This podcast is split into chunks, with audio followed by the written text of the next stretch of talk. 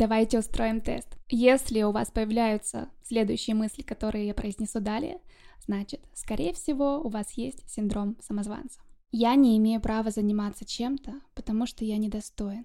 Я не имею права на это, потому что я недостаточно хороша. Это не моя заслуга, это всего лишь стечение обстоятельств. Да нет, вы ошибаетесь. Мне повезло. Все остальные явно лучше и компетентнее меня. Я просто удачливый человек. Скажи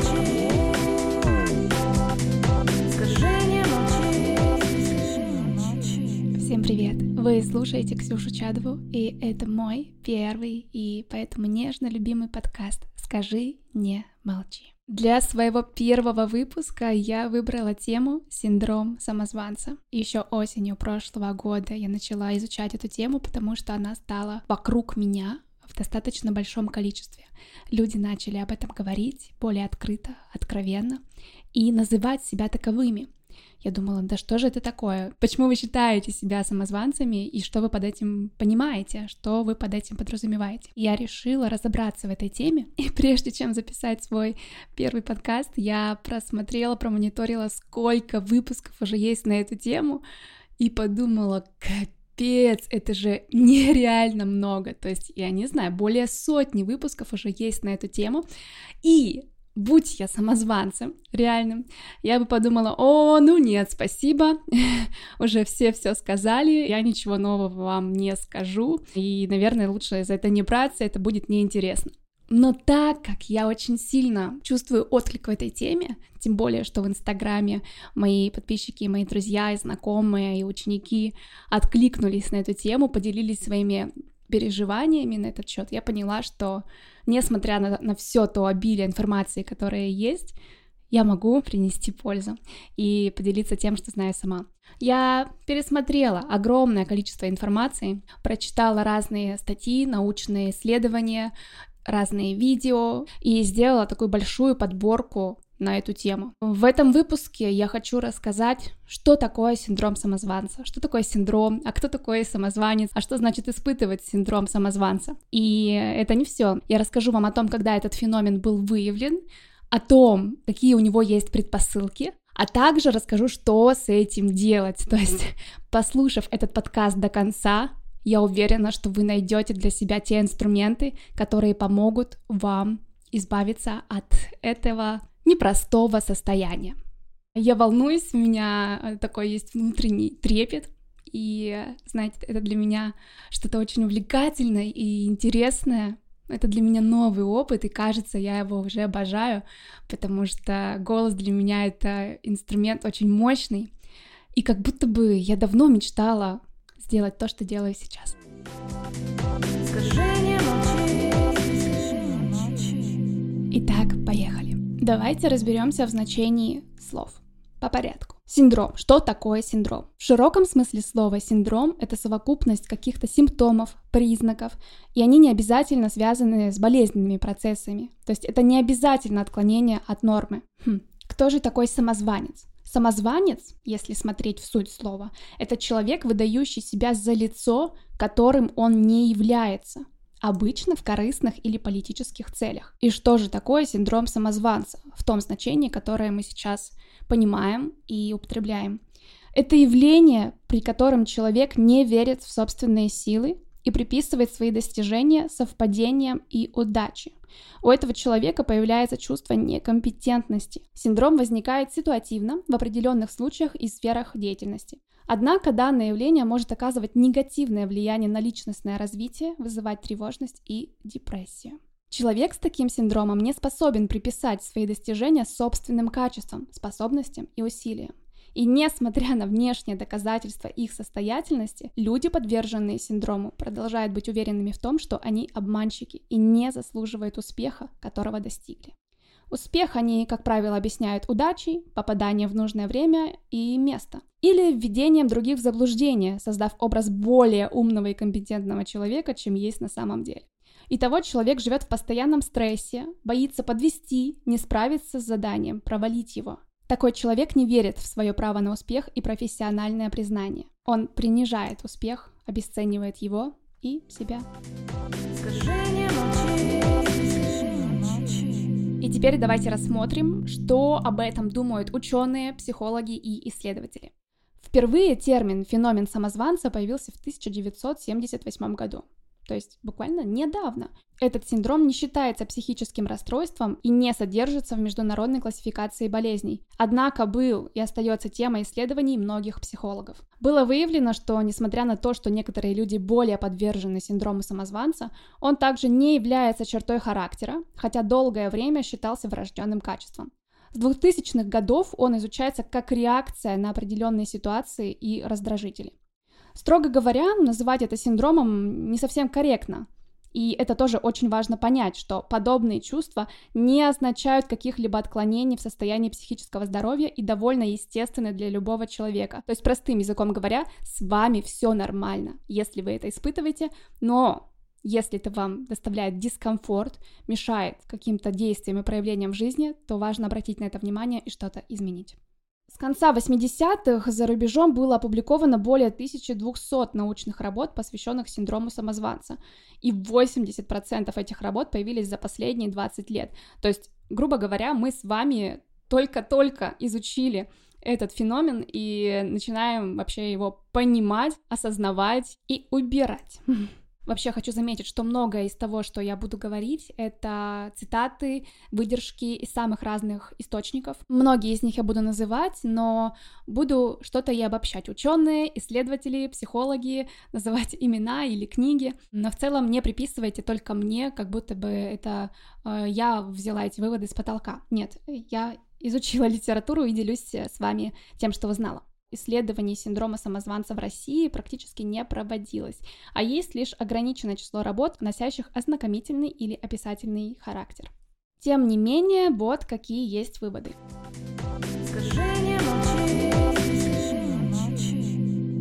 Откуда это все берется? Почему мы это испытываем? Чаще всего этот синдром берет начало из детских и отношенческих переживаний.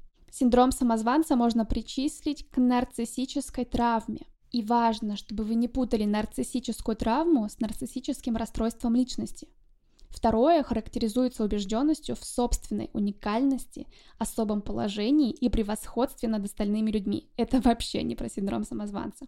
А вот травма нарциссическая – это такая психологическая конструкция, при которой ценность ребенка обуславливается не просто фактом его существования, а через призму его достижений – либо наоборот, отсутствие таковых. То есть в момент своего развития ребенок воспринимался значимыми взрослыми как некий объект либо объект их собственного достижения, то есть родители гордятся, какие они молодцы, какого потрясающего ребенка родили, воспитали, либо же объект, который должен эти достижения постоянно демонстрировать.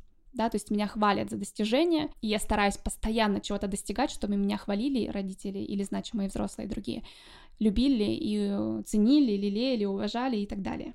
И в этом случае возможны два сценария. Первое, ребенок замечается только когда он что-то сделал и это оценили. Вот я отлично сдала экзамен, вот я выиграла в соревнованиях, прыгнула дальше всех, заработала больше всех. И второе, ребенок постоянно обесценивается взрослыми и привыкает жить в мире, где он постоянно в тени, где его достижения остаются незамеченными. Получается, что в обоих случаях базовая ценность ребенка, когда он понимает, что просто здорово, что я есть, меня любят просто так, меня ценят просто, что я существую, эта ценность, она игнорируется.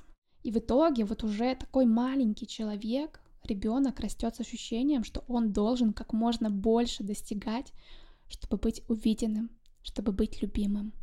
Также, по данным некоторых исследователей, к синдрому самозванца чаще приводят две модели семьи, где детей больше, чем один.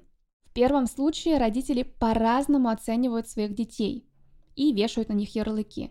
Например, они одного ребенка могут считать более умным, чем другого, и не менять свое представление о детях, что бы те ни делали впоследствии. И в итоге это может привести к тому, что тот ребенок, которого считали менее умным, менее способным, не будет ощущать себя умным и способным, даже если он будет достигать более высоких результатов, чем вот тот умный и способный ребенок. Что же происходит с ребенком, которого идеализируют, считают самым умным, самым способным, даже если он один в семье или же самым умным среди своих братьев и сестер? Получается, что такого ребенка родители идеализируют. И в дальнейшем, когда такой ребенок вырастает и сталкивается с трудностями, он начинает сомневаться в правоте своих родителей, а также скрывает, что ему трудно, он с ними не делится, потому что не хочет разрушить вот это идеализированное представление родителей о себе. И в итоге это приводит к тому, что человек может посчитать себя посредственностью. Что же происходит в зрелом возрасте? Не всякая детская травма и сложность проявляется сразу. Как правило, синдром самозванца проявляется после стресса. И многие вещи выходят на поверхность только после какого-то травматического опыта. Например, увольнения, развода, какого-то сложного переживания, когда мир человека, который был сложен как-то понятно, стабильно, он рушится, и рушится часто внезапно. Такой ситуации человек не понимает, как теперь жить, как существовать в новой реальности, где нет знакомых опор. Потому что часто у такого человека мир построен не вокруг отношений и не просто существования в этом мире, а вокруг достижений, и именно это составляет очень большую сложность. Также есть мнение, что в корне синдрома самозванца лежит такое невротическое избегание чувства вины, и оно берет как раз-таки начало в детстве в отношениях с братьями или сестрами. Потому что быть победителем так же непросто, как и проигравшим. Некоторым людям невыносимо ощущение, что где-то за ними остались те, кто проиграл. То есть такая вина за успех. Синдром самозванца прекрасно встраивается в личностную структуру невротического спектра и тем самым может быть характерен для людей, испытывающих глубокий конфликт. Эти люди часто ощущают пустоту внутри и недостаток веры в себя. Также есть информация, что ученые выделяют несколько пунктов, чем синдром самозванца может быть обусловлен. Это отношения в семье, это личные качества человека, это культурные установки.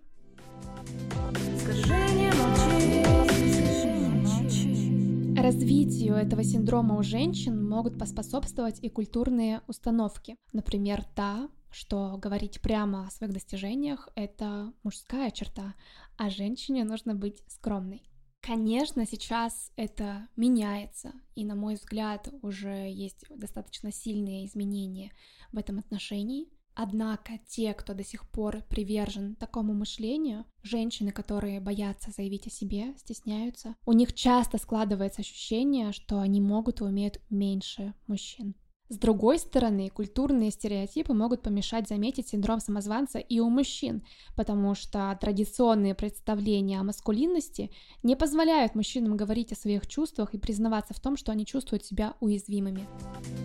Скажи, Ученые пишут, что этот синдром характерен для расовых и этнических меньшинств, профессиональных групп, где успех не поддается количественному исчислению, а также для тех, кто в обществе считается экспертом или специалистом, благодаря возрасту или накопленным знаниям. Если говорить про другие демографические группы, то этому синдрому подвержены афроамериканцы, одаренные дети и сообщество ЛГБТ. Из-за позитивной дискриминации эти группы могут чаще других сомневаться в своих способностях, потому что им может казаться, что их наняли на работу не благодаря их навыкам, а потому что меньшинству, в котором они состоят, делают какие-то поблажки. В обзорной части исследования авторы пишут, что феномен самозванца отрицательно коррелирует с самооценкой и самовосприятием, а положительно с тревожностью, депрессией, страхом неудачи и является препятствием в развитии карьеры. Также статистический анализ подтвердил гипотезу, что синдром самозванца является медиатором между перфекционизмом и тревожностью. Часто самозванцы ставят что-то такое сверхсложное, и когда не могут это выполнить, они начинают себя терзать из-за неудачи. И вот это самобичевание только подогревает ощущение самозванства, из-за чего человек ставит себе новую недостижимую цель, и все повторяется сначала. И тут я вам хочу рассказать, что есть адаптивный перфекционизм и дезадаптивный перфекционизм. Адаптивный перфекционизм — это наше стремление соответствовать высоким стандартам, которые мы можем достичь благодаря каким-то понятным известным усилиям. А дезадаптивный перфекционизм — это склонность предъявлять завышенные, недостижимые требования к себе. И в итоге это приводит к переживаниям и стрессу из-за собственного несоответствия. Поэтому, дорогие слушатели, давайте будем заниматься адаптивным перфекционизмом, чтобы синдром самозванца к нам не подступал. Статистика. Согласно психологическому исследованию, проведенному в 80-х годах, двое из пяти успешных людей считают себя обманщиками. Другие же исследования показали, что 70% людей время от времени чувствуют себя самозванцами. Так что, какой здесь утешающий вывод, что вы в этом не одиноки? Скажи знаменитые самозванцы. Нам часто кажется, что успешные люди мега уверенные, с отличной самооценкой, успешные, богатые, счастливые, здоровые и так далее. В общем, лучше, чем мы, и вся жизнь у них прекрасна. Но давайте я вам перечислю некоторые примеры, которые могут вас удивить и, ну, не то чтобы обнадежить, но понять, что и великие страдают тем, чем страдаем мы. Среди известных людей, испытывающих синдром самозванца, есть актриса Эмма Уотсон. Подтверждение этому есть и в фильме, документальном фильме, который вышел в начале Нового года про Гарри Поттера. Кто еще? Альберт Эйнштейн. Он страдал этим синдромом под конец своей жизни. За месяц до смерти он признался своему другу, что уважение, которым окружено дело его жизни, заставляет его чувствовать себя не в своей тарелке. Он говорил, я невольно ощущаю себя мошенником. Следующая Николь Кидман, обладательница Оскара. Процитирую ее фразу. Каждый раз мне кажется, что я не умею играть. Я набрасываю список актрис, которые лучше меня, и пытаюсь убедить режиссера взять на роль их. Вот так вот, представляете? Вот я плохо себе это представляю, меня удивил этот факт что режиссер предлаг... предлагает Николь Кидман роли, она говорит, о, не-не-не-не-не, возьмите, пожалуйста, лучше, смотрите, Скарлетт Йоханссон, Дженнифер Лоуренс, пожалуйста, вот они явно лучше, чем я. Это странно. Кто дальше? Известная телеведущая Опра Уинфри после 35 тысяч интервью заметила, что будь перед ней Бейонсе или ученый или любой другой гость, по окончании съемок она задает вопрос. Как все прошло? Что означает «я справилась»? И даже обладательница трех Оскаров Мэрил Стрип как-то призналась, что чувствует себя неуверенно. Цитирую. «Ты думаешь, с чего люди вообще должны захотеть увидеть меня еще в одном фильме? Я все равно не умею играть, так почему я этим занимаюсь?» Представляете? Что плохого в синдроме самозванца, так это то, что он коварен поскольку связан с глубинным убеждением и самооценкой, а это значит, что он может проявиться в любой сфере жизни. Например, цели и мечты, например, творчество, карьера или личные отношения.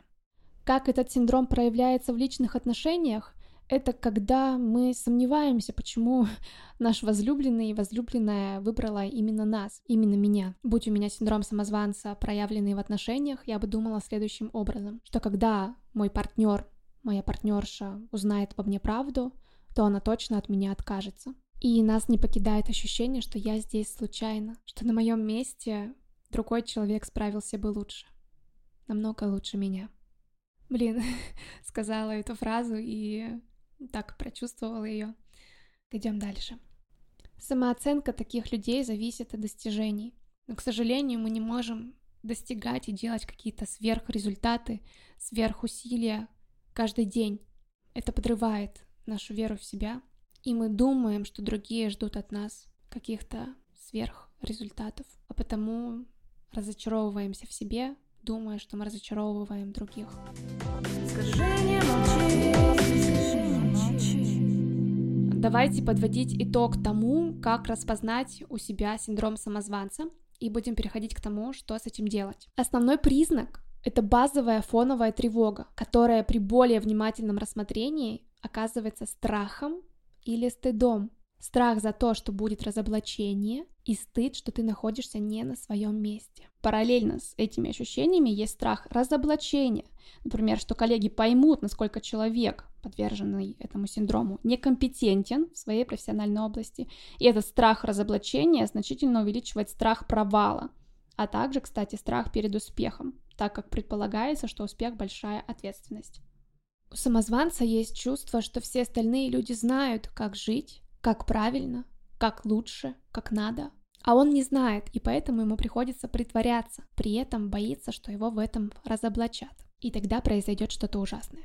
И тут, ко всему прочему, добавляется еще и страх изгнания. А как я узнала из телесной психотерапии, страх изгнания нас ведет к очень основному сильному страху смерти. Как мы выживем, если мы будем совсем одни? И вот такая тревога может скрываться за очень большой усталостью, может превратиться в прокрастинацию или обернуться какой-то зависимостью. И часто это происходит потому, что люди не привыкли замечать собственные чувства, рефлексировать и анализировать то, что мы испытываем. И загвоздка этого синдрома в том, что человек боится поделиться своими переживаниями с другим человеком, с другими людьми, потому что он боится вот этого разоблачения и получается замкнутый круг. У этого есть очень один спасительный выход, о котором расскажу чуть ниже. Это был первый основной признак, а второй — это постоянное желание получать подтверждение тому, что человек действительно имеет право на то, что у него есть. И вот эти подтверждения будут всегда где-то снаружи и сверху. То есть должен быть кто-то авторитетный, большой, значимый, кто даст вам положительную оценку. И вместо внутреннего ощущения, что я окей, со мной все в порядке, я нормальный человек, и у меня бывают самые разные состояния, мы начинаем опираться на мнение, слова других людей. Мы зависимы от оценки, и у нас есть желание поддержаться от кого-то снаружи. У таких людей с синдромом самозванца есть ощущение, что от этого синдрома можно вылечиться, только став идеальным. То есть вот когда я стану идеальным, тогда ко мне точно никто не придерется, и меня ждет успех. Но вот эта гонка за совершенством и желание, чтобы все вокруг всегда хвалили, она не заканчивается, и голод не утоляется. Потому что сначала человек этим может удовлетворяться, а потом он начнет думать, они меня жалеют, или это потому что просто я хорошо обманула, или на самом деле они так не думают, а ищут уже другого человека себе. И это снова, снова подрезает наши крылышки. Также важно отметить, что синдром самозванца редко обусловлен реальным отсутствием знаний и умений. И люди с таким синдромом часто не готовы просить о помощи, потому что боятся, что таким образом проявят слабость. По сути, синдром самозванца — это конфликт между тем, как человек воспринимает себя, и реальным положением вещей. Среди наиболее часто встречающихся характерных черт психологи отмечают неуверенность в себе, неспособность реально оценить свои навыки, постоянный страх не оправдать ожидания, неумение принять свои успехи, стремление объяснить любой успех внешними факторами, желание ставить заранее недостижимые цели и чувствовать разочарование, когда не удается их достичь. Скажи, Ну что же с этим делать? Я вам много умного сейчас рассказала. Возможно, эта информация показалась вам сложной, но мне хотелось передать вам суть этого синдрома, потому что как мы можем разобраться с чем-то, не зная, что это? И хочется верить, что сейчас, изучив этот синдром, поняв его признаки, вы сможете проанализировать, есть этот синдром у вас или нет, и переходим к тому, что с ним делать, если он все-таки есть. Первое, что рекомендуется, это психотерапия, причем долгосрочная. То есть это не один-два сеанса сходила к психологу-психотерапевту, а это определенный путь, пройдя который вы осознаете очень много вещей и сможете мыслить и действовать по-новому, по-другому. Но важно вот что, имея этот синдром самозванца, решиться на этот путь, на психотерапию, важно не из соображения, что вот сейчас я научусь мыслить по-другому и стану лучше, да, потому что тогда мы снова попадаем в ловушку, что сейчас я недостаточно хорош, и мне надо подучиться. Екатерина Эсквайр, психотерапевт, супервизор, рекомендует именно гештальт-терапию, чтобы идентифицировать собственные чувства. Также, по ее словам, в формате самопомощи отлично работает опора на горизонтальные связи, когда самозванец начинает понимать, что он живет среди таких же неидеальных людей, и встречает себе подобного. И вот такая парочка самозванцев вдруг с удивлением и облегчением может обнаружить, что они прячут какую-то свою часть, чтобы не быть разоблаченными. И подобная встреча с таким же человеком в горизонтальных отношениях, то есть коллегой, братом, другом, она может быть очень питательной. Еще один важный аспект, по ее словам, на который можно и нужно опираться, когда работаешь с синдромом самозванца, это принцип достаточности, который противоположен принципу идеальности. Я могу быть достаточным, чтобы заниматься своим трудом.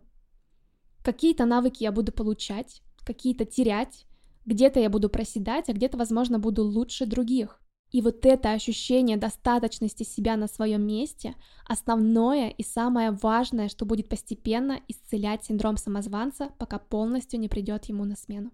Что советуют другие источники? Как можно смягчить проявление этого негативного синдрома? Первое. Признайте проявление этих симптомов. Понять, что происходит, это первый шаг к исправлению ситуации, так что следите за своими мыслями какие они и откуда берутся, в какой ситуации рождаются. Второе. Измените внутренние настройки. Не твердите себе, что вас разоблачат, что вы не заслуживаете успеха. Наоборот, говорите себе, что никто не может знать все, и постепенно вы научитесь большему. Если вы поймаете себя на мысли о никчемности, то скажите себе, если я и чувствую себя бесполезным, это еще не значит, что от меня нет пользы. Третье. Научитесь извлекать уроки из неудач. Эти уроки вы сможете конструктивно использовать в будущем. То есть, проще говоря, делайте выводы. Четвертое, самое милое здесь пожелание, будьте добры к самому себе. Помните, что каждый человек имеет право на ошибку. Прощайте себе такие промахи. А за настоящие удачи непременно себя поощряйте. Я еще когда училась на коуча, мы эту тему подробно разбирали, какие страхи есть. И страх ошибки — это один из популярных страхов, с которым сталкивается человек. Мы боимся сделать ошибку по самым разным причинам, потому что о нас могут подумать плохо, потому что мы любим делать идеально, потому что мы боимся сделать новый шаг. И не позволяя ошибаться себе, мы часто не позволяем ошибаться и другим. Но нужно понимать, что ошибаются на самых разных этапах все. Люди, которые являются для вас примерами, если такие есть, ваши кумиры, если они есть, они сто процентов ошибались и не раз в жизни. Поэтому позвольте это и себе. И что здесь важно, не надо себя корить, если такая ошибка произошла. Важно понимать, что наше восприятие собственных успехов всегда субъективно. И именно поэтому полезно посмотреть на свои достижения со стороны и объективно оценить себя. Также в коучинге одним из инструментов является прописывание своих достижений. Вы берете лист бумаги и пишете как минимум 50 а лучше 100 пунктов того, чем вы можете гордиться. Свои успехи, которых вы достигли, маленькие, большие, неважно, обязательно нужно найти то, за что вы можете себя похвалить что да, я молодец, я смогла переехать, я смогла закончить вуз, да, и не слиться.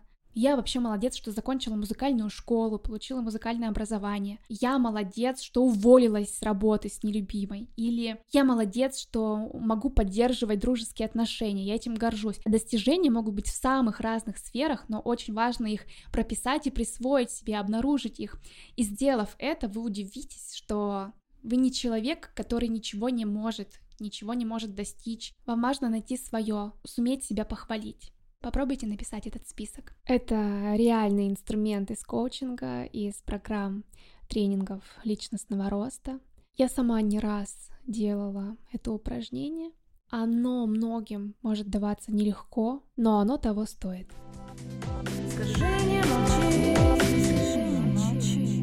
Идем далее. Что же еще рекомендуется делать при синдроме самозванца?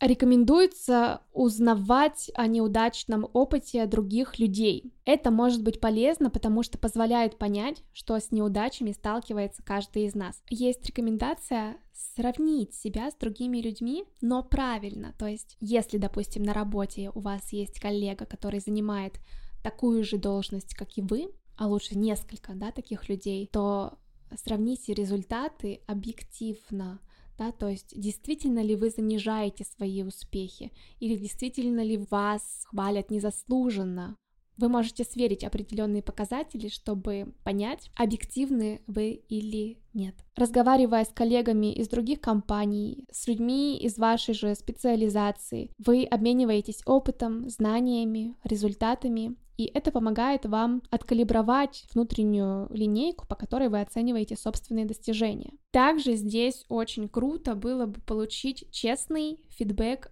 от вашего руководства, от ваших коллег, от ваших друзей, родственников, тех людей, которые могут дать вам обратную связь по той теме, которая вас волнует. Но, конечно же, вам нужно быть готовым эту обратную связь получить. Она может быть для вас обнадеживающей и отрезвляющей.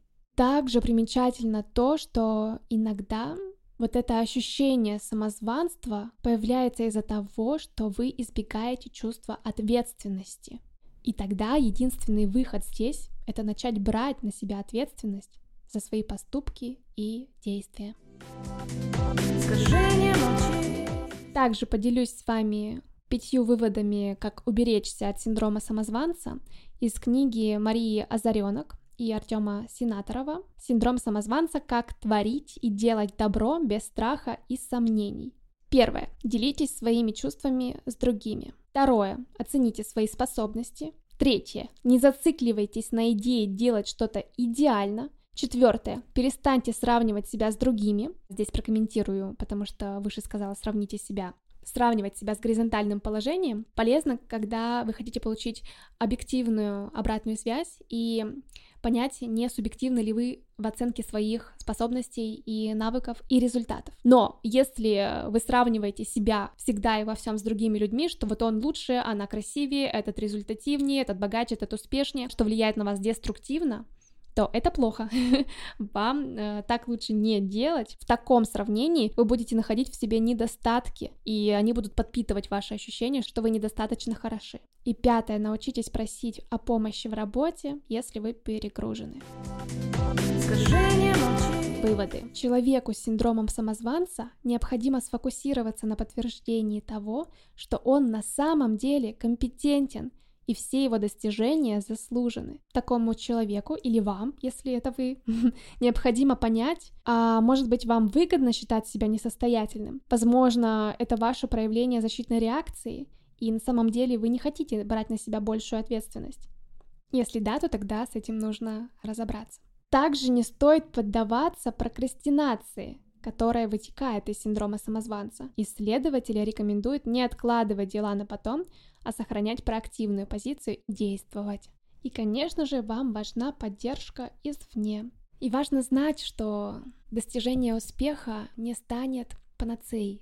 То есть это не значит, что достигнув успеха, вы больше никогда не столкнетесь с такими ощущениями. Будучи успешным, такие мысли тоже могут прийти, но нужно помнить, что это нормально, это не только у нас, и это временно. Я, кстати, искала плюсы синдрома самозванца и нашла только пункт из Forbes. Там написали, что синдром самозванца контролирует ваше эго и не позволит вашему эго стать чрезмерно раздутым. Так что прекрасно. У нас есть один плюс. Ура!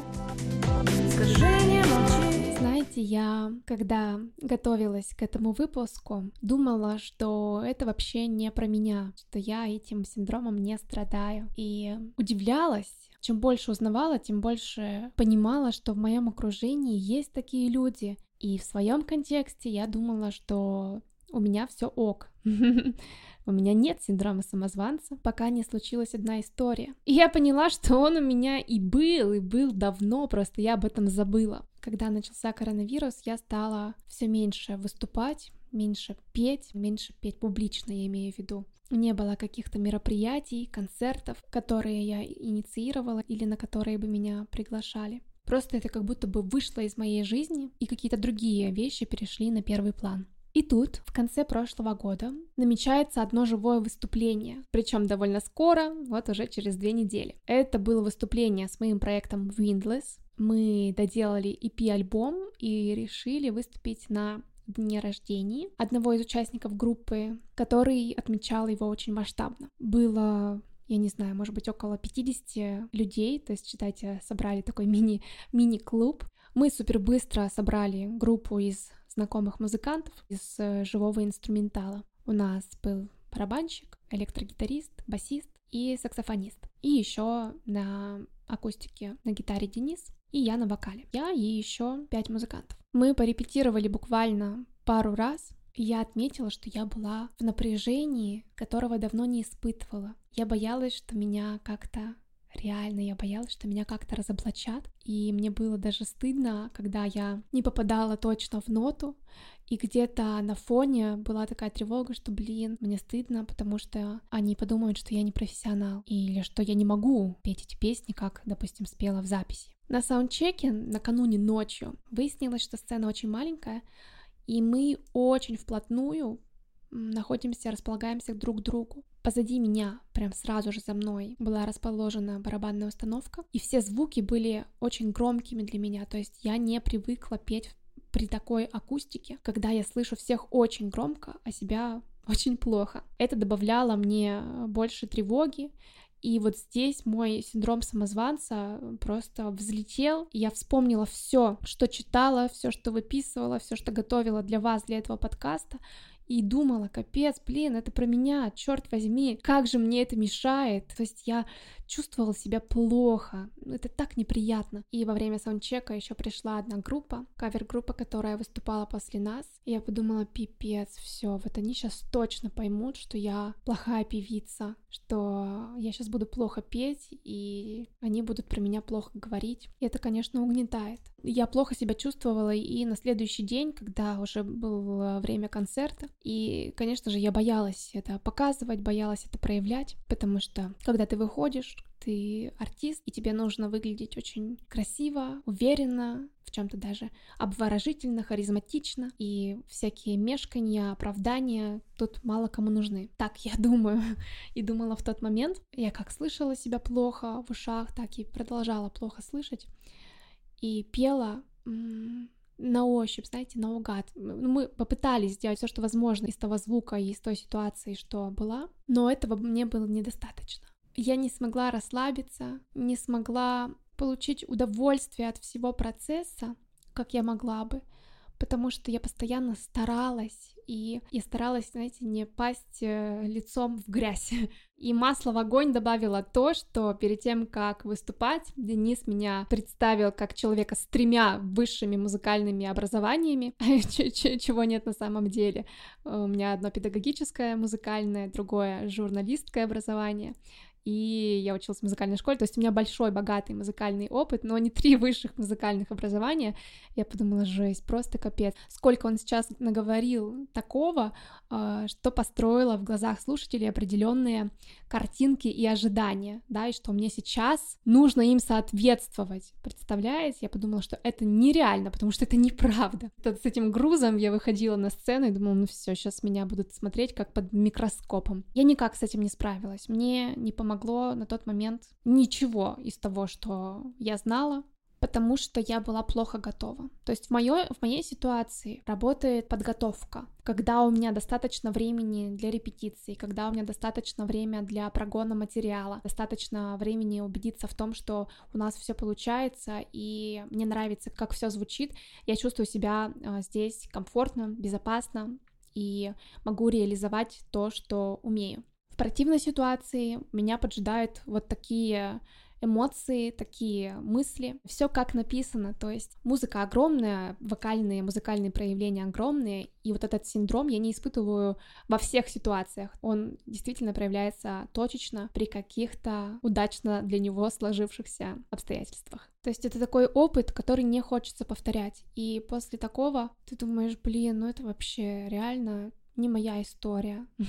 Я так нервничаю, я так переживаю, что мне не хочется вообще этим заниматься, потому что я не хочу этого испытывать. И понимаете, так не только со мной. Мы отказываемся от того, что на самом деле любим, потому что нас гложет то, о чем мы переживаем. И когда я вышла со сцены, да и на, э, находясь на сцене в момент пения, я понимала, в каких местах я была не точна. И выходя со сцены, ко мне стали подходить люди и говорили приятные вещи. Слава богу, все-таки нормальное здоровое зерно есть, и я смогла принять это с благодарностью и с облегчением что все было неплохо, и я молодец, потому что я это сделала. Я не спасовала, не заболела накануне выступления. Я сделала все, что могла на тот момент. И благодаря этому событию история с синдромом самозванца заиграла для меня новыми красками и поняла, что именно в музыке этот синдром самозванца во мне сидел долгое время, в частности, потому что я начинала абсолютно как самоучка и была самобытной очень долго. А когда встретилась с профессионалами, с самыми разными педагогами, с такими очень строгими принципами, то хапанула очень много критики,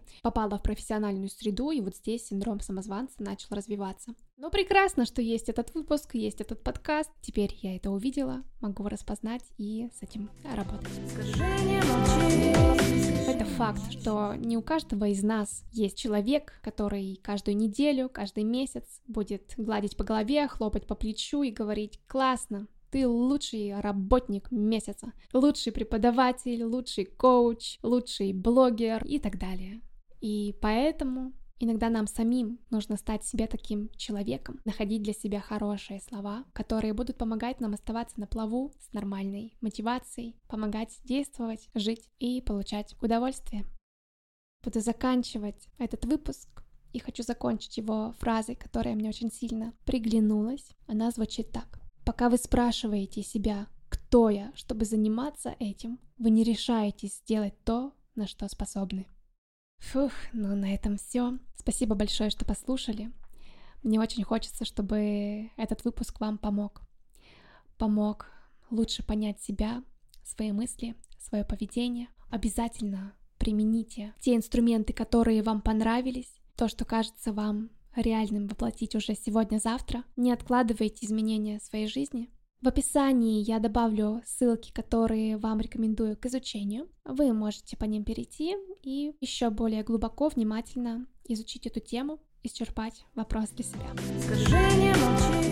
С вами была я, Ксения Чадова. Это мой первый выпуск подкаста «Скажи, не молчи». Я буду пробовать разные форматы. Посчитала символичным начать именно с этого выпуска, как пример смелости, возможно, и того, что наши желания, они реальны, их можно воплощать.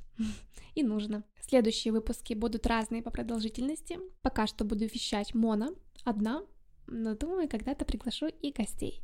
Надеюсь, вам было интересно. Пожалуйста, пишите комментарии. Плохие пишите лично или не пишите вообще. Хорошие пишите прилюдно.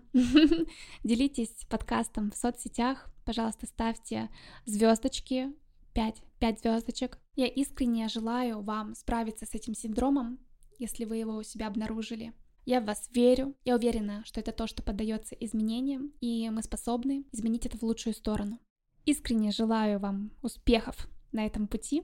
Подписывайтесь на меня в инстаграме Ксения Чадова, подписывайтесь на телеграм-канал «Скажи, не молчи», записывайтесь на консультации по речи и голосу, слушайте мои песни на всех цифровых площадках, мои проекты «Спутница» латинскими буквами и «Windless». Пока-пока!